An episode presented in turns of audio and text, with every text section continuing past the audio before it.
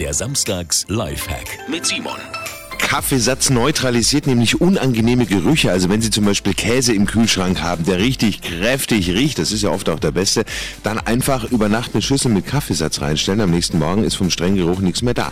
Wenn Ihre Hände nach dem Zwiebelschneiden unangenehm riechen, einfach die Hände mit dem Pulver abreiben und selbst stinkende Schuhe selbst da hilft Kaffeesatz. Ist eine Wunderwaffe. In die Schuhe streuen, über Nacht einwirken lassen und dann am nächsten Tag wieder ausschütteln. Das war's mit den Käsfüßen. Simon Samstags Lifehack, jede Woche gibt's eine neuen.